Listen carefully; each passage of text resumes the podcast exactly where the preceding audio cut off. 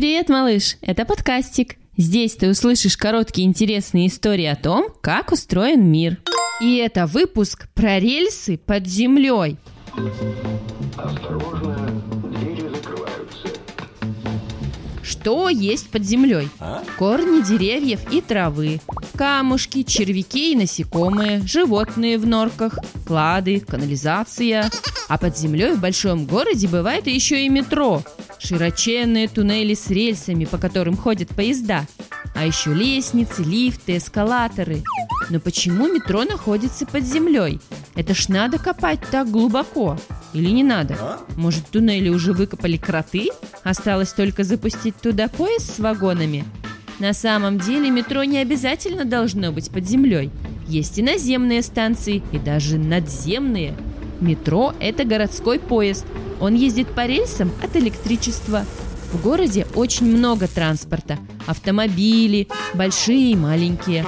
Автобусы, троллейбусы, трамваи, велосипеды, самокаты. И все они ездят по дорогам.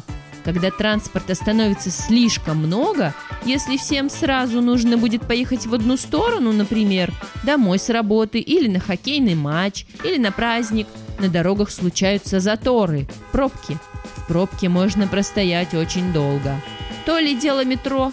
У поезда метро своя собственная дорога, рельсы. По ним не ездят ни машины, ни автобусы. Путь всегда свободен. Поэтому, когда над землей и на земле уже построены дома и дороги, метро строят под землей, чтобы ему не мешало движение, и вагоны мчались от одной станции к другой, не останавливаясь, чтобы пропустить грузовик с песком или не ждали, пока загорится зеленый сигнал на светофоре. Это стоит того, чтобы копать длинные туннели. В Санкт-Петербурге метро особенно глубоко. Туннели проходят даже под рекой Невой. Такая глубина нужна, потому что земля очень вязкая, как в болоте. И чтобы добраться до твердых устойчивых участков, нужно копать и копать. Тут кроты не справились бы. Нужна техника.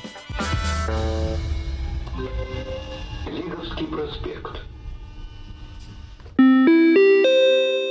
Выпуск создан при финансовой поддержке Дирекции по развитию транспортной системы Санкт-Петербурга и Ленинградской области.